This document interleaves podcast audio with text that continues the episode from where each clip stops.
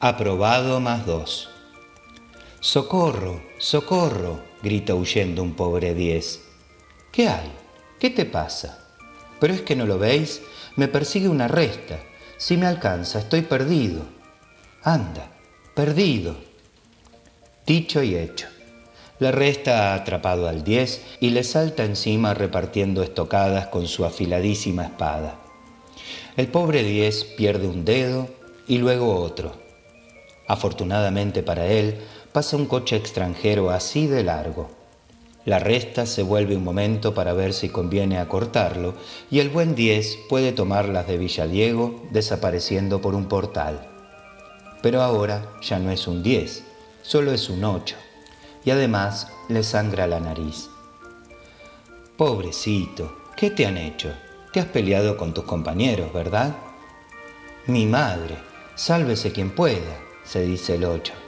La vocecilla es dulce y compasiva, pero se trata de la división en persona.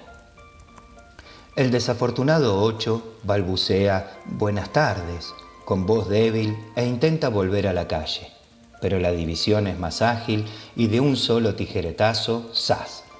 Le cortan dos trozos, cuatro y cuatro. Uno se lo mete en el bolsillo, pero el otro aprovecha la ocasión para escapar, regresa corriendo a la calle y sube a un tranvía. Hace un momento era un 10, llora, y ahora miradme, un 4.